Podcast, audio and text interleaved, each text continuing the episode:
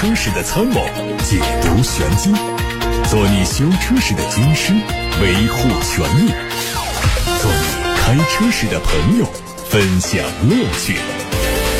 调频九二七，傍晚六点半，董涛说车，只和车友在一起。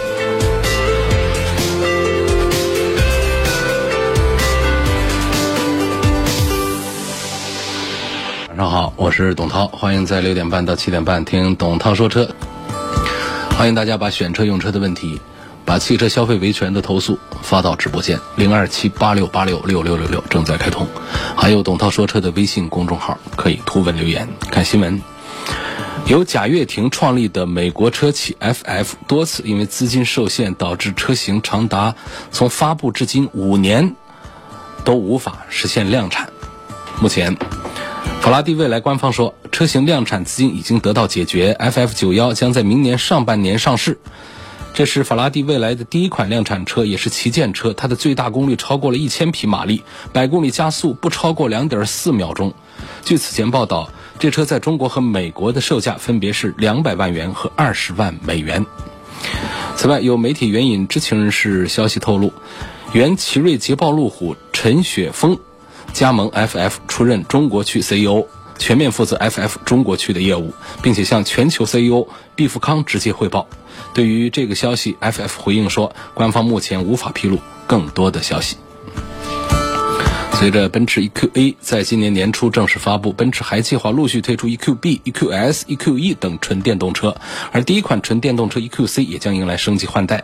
从海外媒体曝光的一组疑似全新 EQC 车型的路试谍照来看，新车的外观套壳是奔驰的全新 C 级，预计会推 SUV 和轿车两款，最快在2024年之内推出。全新的 EQC 将基于全新的 MMA 平台，外媒预计它的 SUV 车型尺寸会较现款略。微缩小，从而和奔驰的 EQE SUV 形成清晰的高低搭配。从目前已经发布的奔驰 EQA 和已经多次曝光的 EQB、EQS 车型看，全新 EQC 轿车的外观可能是延续奔驰全新 C 级的设计，视觉效果上预计会和奔驰的全新 S 级非常接近。海外媒体说。奥迪首席执行官表示，奥迪将停止针对下一代内燃机动力的研发工作，全力以赴开发替代内燃机的动力总成。不过，对现有的内燃机还会做持续更新，以尽可能满足排放法规的要求。奥迪计划在2025年之前提供20辆全新的电动车，为此，奥迪将会借助大众汽车的 MEB 平台。目前，奥迪最新的电动车车型是 Q4 一创，有望在今年四月份开幕的上海车展上正式亮相，年底之前在部分国家市场上开始发售。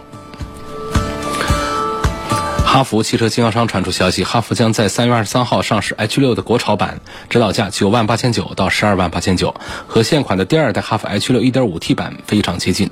外观上，它提供了两种前格栅，官方说是叫松竹之势前格栅和绣春之人。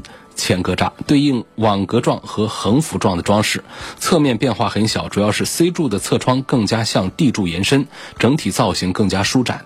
内饰部分配上了12.3英寸的仪表盘和12.3英寸的中控屏，标配六颗安全气囊、七大主动安全防护，还有360的全景高清摄像头、全场景的自动泊车等等都有配备。在动力上，预计会主打 1.5T，还有可能会推一到两款 2.0T。上汽大众 ID.4X 新增了劲能四驱抢先版，补贴后的价格是二十六万八千八。外观方面是前封闭式的格栅，配备大众的非常漂亮的可以点亮的 logo，非常科幻。动力方面用的是八十三点四千瓦时的电池组，ADC 工况续航里程五百二十公里。新车的直流快充只需要四十分钟就可以完成零到百分之八十的充电，百分之三十到百分之八十需要三十分钟。慢充交流电的充电时间最短需要八个小时。东风风神的中高端产品奕炫 Max 将在下月的上海车展上发布，最快在第三季度上市。从目前已知的信息来看，奕炫 Max 外观将在奕炫的基础上做升级，融进更多的运动化元素。车侧的线条在 C 柱的位置有明显的下滑趋势，非常动感。尺寸方面，它的定位在奕炫之上，预计整车尺寸会更大，轴距保持在两米七。动力上提供的是一点五 T 和一点五 T 的混动。几何汽车的官方消息，几何 A Pro 将在三月二十一号开启预售。它的外观内饰基本延续了老款的造型，最大的变化是对动力和续航里程做了提升。提升之后的 NEDC 综合工况续航里程超过六百公里。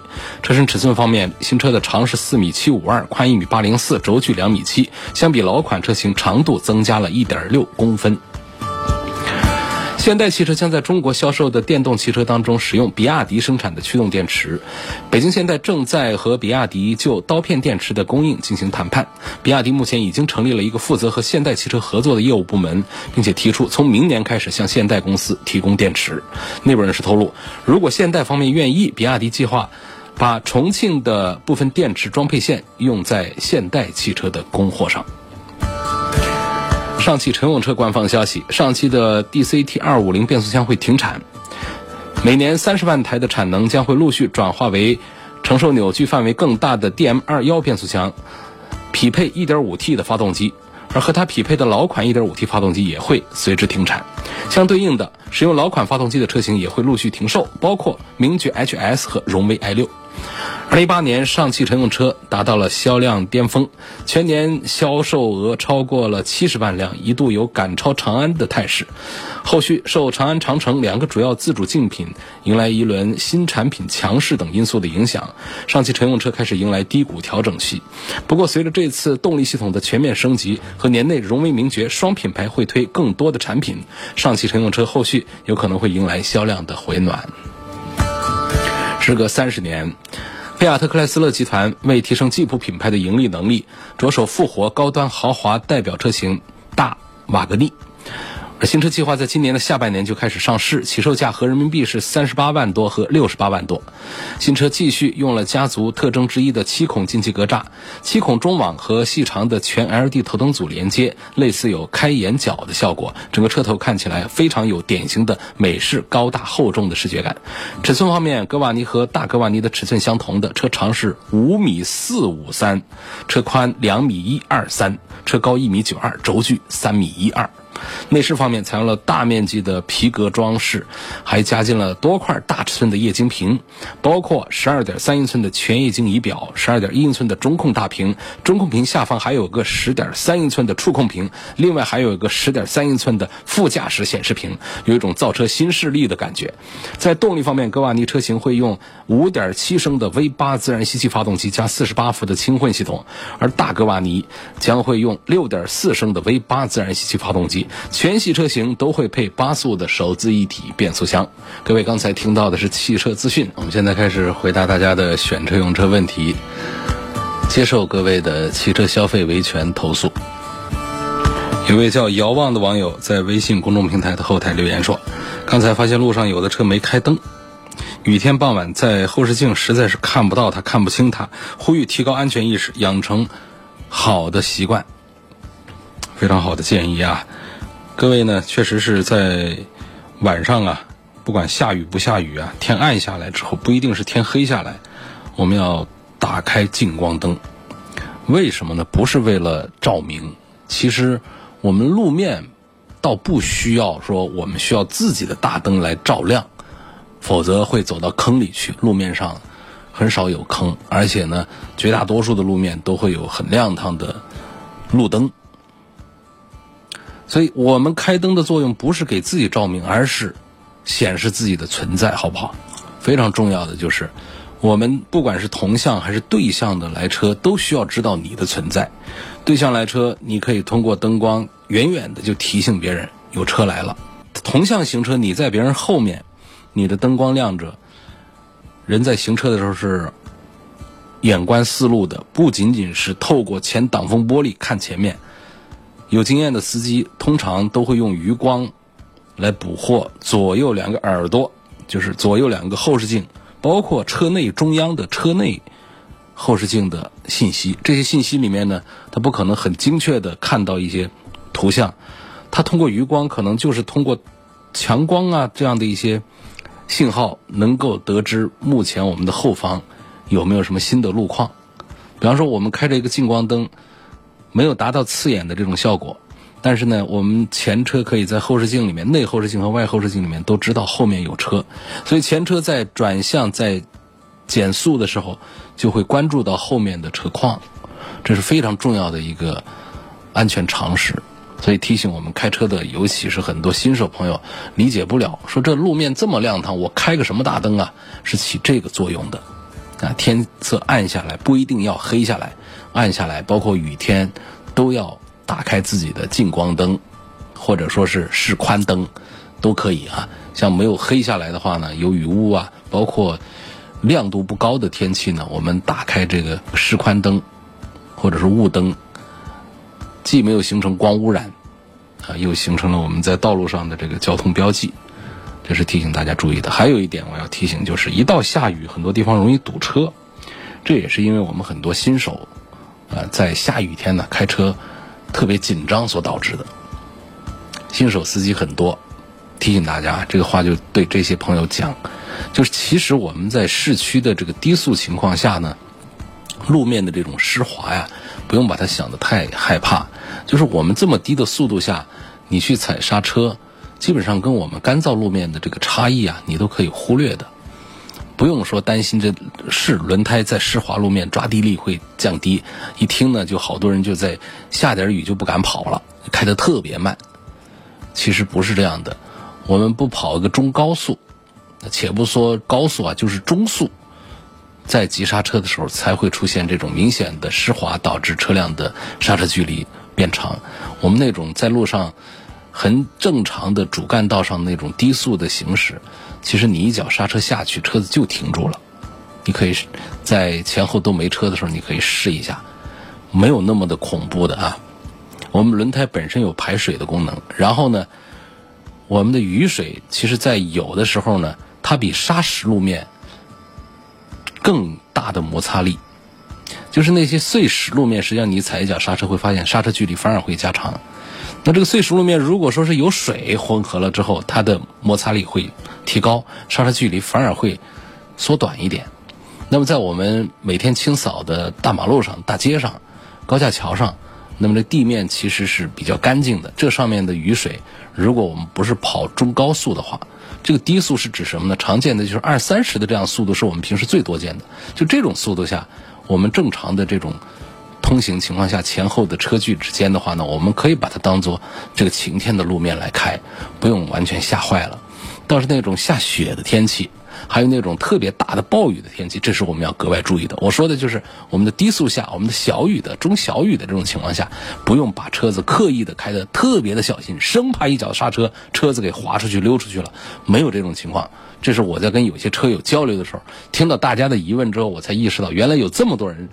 下雨天开的慢是担心滑了，啊，这是要提醒一点。还有一些呢，就是什么，就是一下雨的时候啊，我们的前挡风玻璃上有有这个雨点，有雨水之后啊，就觉得视线不好，车子也开的特别慢。这一点呢，倒是要注意一下。不过呢，我们勤换雨刮器，前挡风玻璃通透，确实可以提升我们的安全感和自信心，车子会开的呃更加的顺溜一些。你这个雨刮条几年都不换。它首先是会老化，第二它会磨损。雨刮条是个特别易损的件，应该说，如果我们车子用的是正常用，不是用的特别少的话，就是半年、一年、一年之内换一个，这个一点都不过分啊！一年换个雨雨刮条，你放那不用它都有老化的可能。所以这是就是说我们，尤其到了春季啊、春夏这个多雨的季节，大家可以把这个雨刮条啊换一下。另外呢，就是我们的两边的这个后视镜啊，上面不都雨点吗？又不能伸手去把它擦掉，这时候也会觉得心里不踏实。这后面有没有来车呀？看不大清楚。那这种情况下有没有什么好的解决办法呢？其实是有贴膜的，小小两片贴膜贴上去，对这个下雨天这个雨水的这个清除啊，效果非常不错。下面来一个问题，汪先生他说有一些 MPV 的第三排座椅可以折叠隐藏起来，得到一个纯平的地台，请问能否通过加装加长的座椅滑轨，或者通过加装调节原有滑轨的装置，让座椅得到一个更长的延伸，尽可能的使第一排和第二排的座椅往前靠近，使第二排座椅靠背后方到尾门关闭的位置得到一个两米或一米八的地台呢？如果可以做到把它调整到正常驾驶状态的时候，是否有安全隐患呢？车身五米二，轴距三米一，用于自驾游。你是不是说的是别克的 GL 八呀？这个车就是你说的这个尺寸了啊。其实也完全是没有必要。你想把第一排和第二排的座椅往前靠近，这是个什么想法呢？第一排、第二排的座椅啊，就现有的滑轨。已经能调到让人觉得不舒服了，已经可以很接近方向盘了，所以这个地方你实在是没必要说还换一道滑轨让前座椅更接近方向盘。我们开车的时候啊，要注意有一个安全距离啊，既不要让身体上半身离方向盘太远，更不能离它太近，这都不对，是一个恰当的距离。所以前排的座椅啊，最好是不要动，尤其是滑轨。现在很多改装的呢，喜欢改第二排。那第二排呢，他们是改这个无痕滑轨啊等等。其实这，它其实也就还是滑轨。那么这第二排现在把它往前调，按照原车的调到最靠前，这个空间呢已经是足够小了。你不能让它还靠前，就是为了赢得后备箱的空间。本身我们这是乘用车，不是用来装货的。你要后备箱的空间要那么大干什么？把把最后一排的座椅把它拆下来装货。那是非法，改变了车的用途，这个是违反我们的车辆管理规定的，这是不对的。所以我建议这位汪先生呢，就不用这样来动心思，要把第一排、第二排的座椅再往前靠，然后还要后面形成一个更大的一个一个地台来。因为这种改造呢，本身呢，座椅啊，它也涉及到一个固定，就是你的滑轨如果不是在原车的孔位上安装的话呢。它可能就是有隐患，因为当我们急刹车，特别是猛烈碰撞的时候啊，这个滑轨能不能牢牢地长在地台上，就取决于我们的地台的这个结构跟我们滑轨之间的固定关系。然后这滑轨上面呢，又是我们的座椅，座椅上面坐着一个一百多斤的一个人，绑着安全带，惯性作用下呀，滑轨实际上是承受非常大的惯性的冲击力的。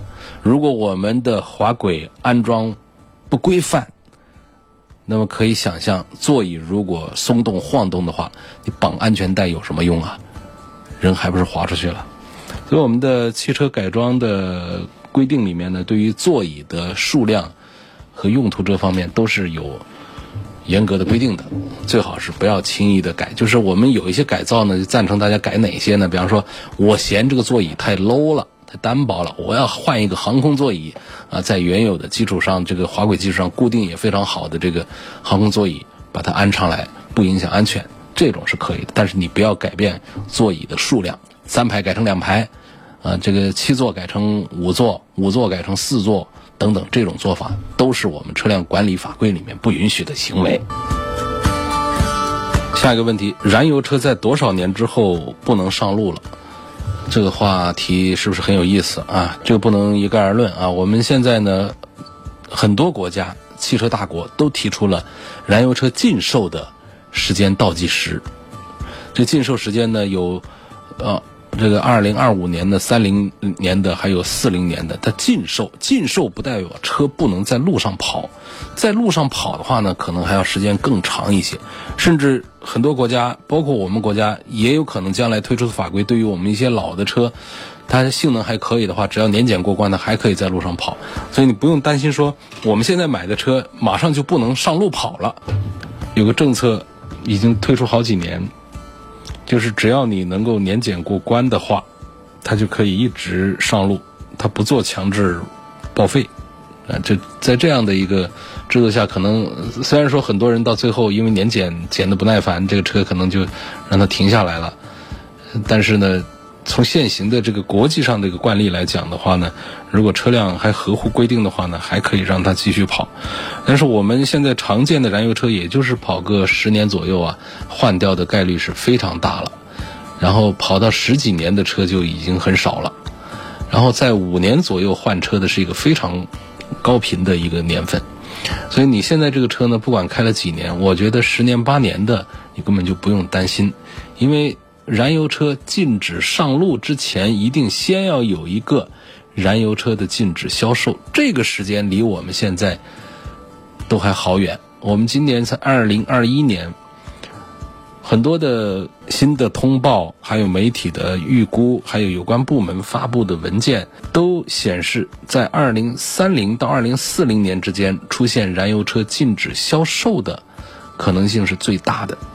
那么这个禁止销售之后，就意味着我们还有很多车要跑十年、二十年，甚至更长。所以你这样推下去的话，到二零五零年之后，我们的燃油车只要能够通过。这个检测的法规仍然都还是可以在路上跑的。那么现在才二零二一年，这说的都是三十年之后的事儿。那么你现在开的这个燃油车，担心个什么呢？三十年之后，这个车我们把它当古董放在那儿都可以了。所以现在大家要买燃油车的，根本就不用担心说我会不会开几年燃油车不许我上路跑了，这根本就不用担心。那我们再顺着也说一下燃油车的禁售的。禁止上路，现在根本就是没有时间表的，而禁售时间表现在很多国家陆陆续续的就已经出来了。比方说，在美国，美国说的是在二零三零年禁止销售，算下来还剩下九年。那欧洲有些国家它提的更早一些，呃，像这个挪威啊等等，他们是二零二五年它都要禁止销售。那么时间比较长的呢是法国、英国。他们到二零四零年才禁止销售传统的燃油汽车。那么这些国家在制定燃油车禁售时间的时候呢，都有时间不等的一个缓冲期，就为车企相关产业过渡和研发留下了时间。所以我们国家燃油车的退出时间跟刚才说的这些时间呢，不会有太大的出入。预测国内燃油车退出销售应该会在二零三零到二零四零年左右。那么，在燃油车退出的时间定下来之前，我们当然是可以继续购买燃油车。那么退出之后，我们当然还有相当长一段时间还可以继续使用燃油车。这期间会有越来越多的混合动力汽车作为过渡产品，所以传统燃油车今后呢会逐步的减少。所以，即便是到了禁售日期，燃油车还是能够正常上路，直到平稳过渡到没有。就像我们。早就已经平稳过渡，实现了公路上不让走马车一样的。所以这个时间呢，大家可以自己推算一下。你对于现在开的车来说，根本就不用有任何的担心。问标致四零零八值不值得买？东风标致在今年的上海车展期间呢，应该会推全新的三个车。一个是四零零八，一个是五零零八，另外呢还会有一个这个四驱，有一车双芯三擎的四驱这么一个动力的车。这个系统呢是由高功率的 1.6T 发动机，再加两台驱动电机，再加一台启动发电一体式的 BSG 电机来组成的这么一套东西，这样形成一个实现一个包括纯电四驱加混合四驱。在内的多种工况状态的多种驾驶模式的一个全新的四零零八，这个就比较值得大家在关注了。上海车展期间应该会有全新的四零零八、全新的五零零八，还有全新的四零零八插混四驱带给大家。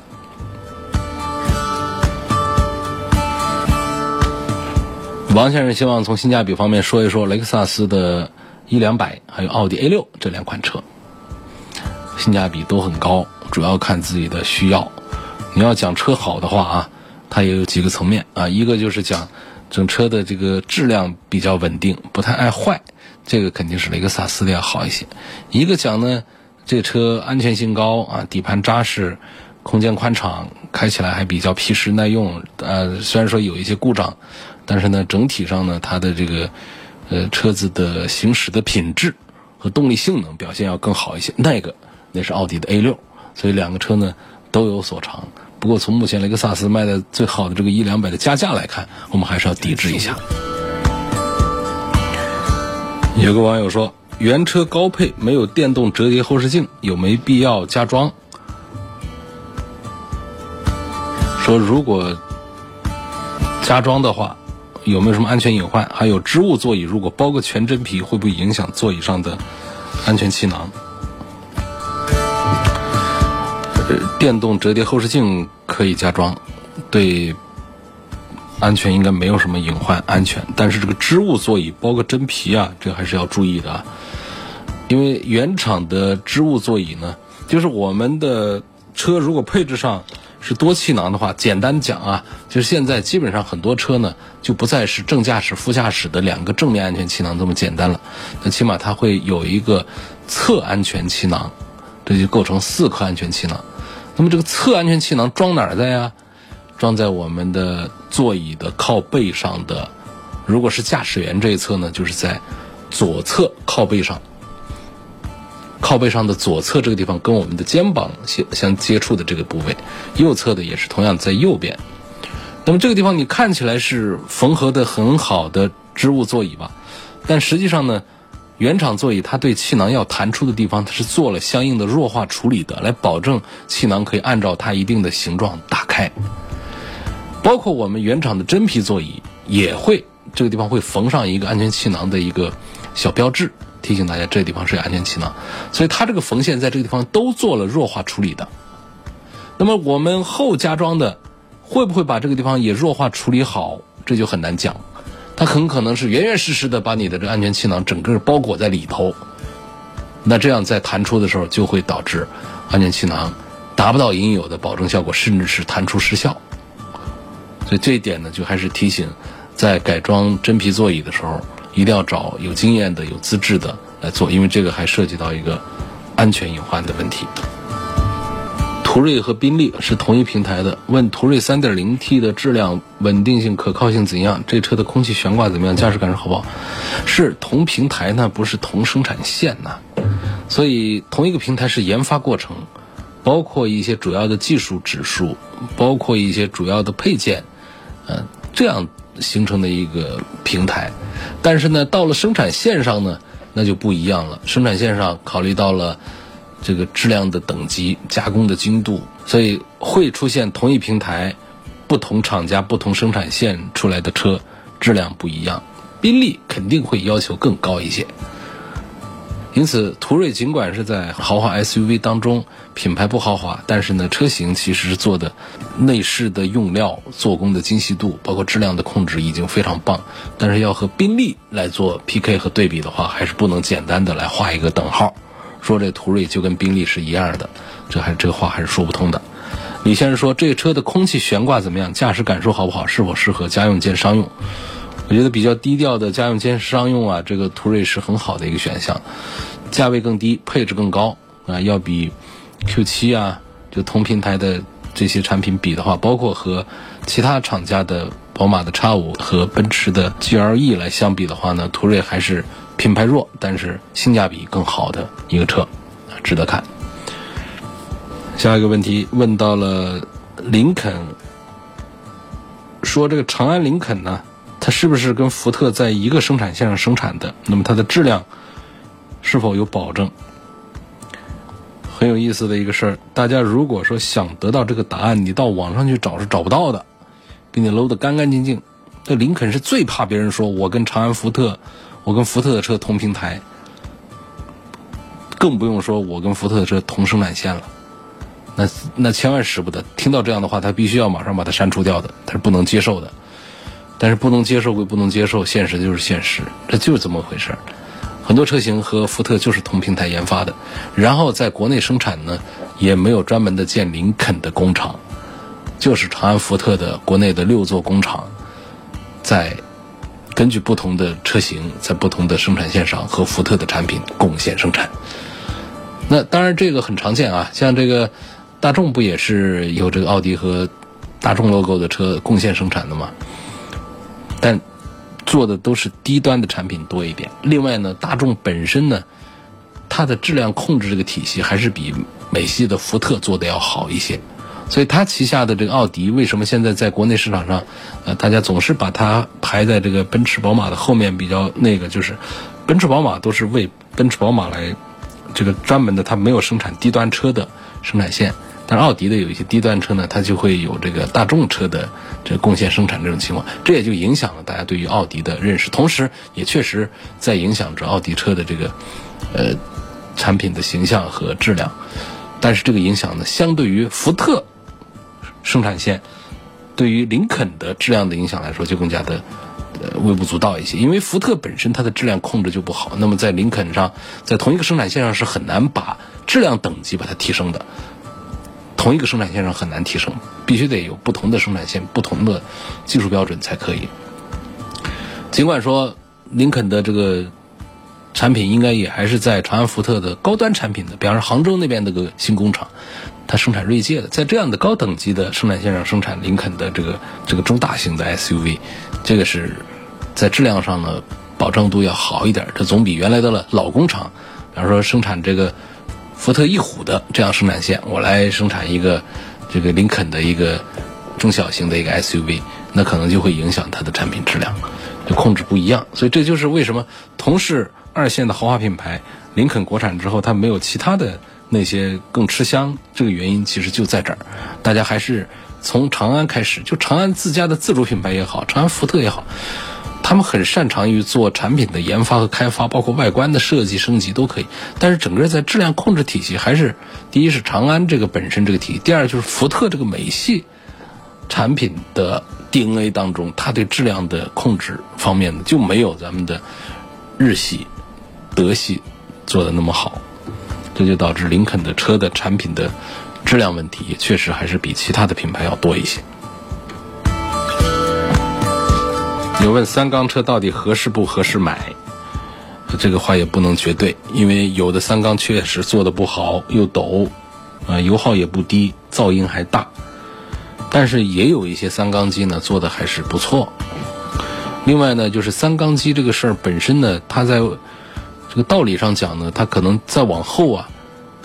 这就不是一个特别见不得人的一个事儿。这今后啊，这个三缸机现在有的用坐在增程式的汽车上，有的直接就是上一个三缸机。其实，在今后的话，排量会越来越小，缸数会越来越少。节目的上半段还说到了这个燃油车禁售，在相当长一段时间，燃油车它还会生产，但是它的排量会越来越小，缸数会越来越小。最后就是你别嫌弃三缸发动机，最后就没有发动机了。就纯是电动机，那个时候你还会嫌弃三缸机？不会了。所以主要还是要论品牌，有一些三缸机做的不好的已经退出市场了，已经在补充上四缸机了。比方说，那上汽通用的别克的英朗，原来三缸机的时候那简直都快停产了，在武汉那个工厂都完全卖不动。好嘛，一上四缸机，这车说明它底子还是不错的，咵一下子直线的飙上来。我不知道它的具体数字是多少，反正啊一两万台月销量，已经进入到了典型的旺销的一个标准上去了。下面说，前天我在汉西二手车市场买了一台依维柯，那过完户想把车开走，开走之后呢想起来交强险的电子保单没给我，后来找商家要，他们说找不到了，也不知道之前买的是哪家公司的保险，我想问问这种情况该怎么查，找保险公司查。过户归过户啊，这保单还是有效的。保单它对应的是车牌照，这个可能变更了。另外呢，它还有这个车架号这些东西，它对应上去之后是可以查出来的啊。今天就说到这儿，感谢各位收听和参与晚上六点半到七点半直播的董涛说车。欢迎各位在节目时间以外，通过董涛说车的微信公众号、微博、蜻蜓、喜马拉雅、九三点车架号，还有这个。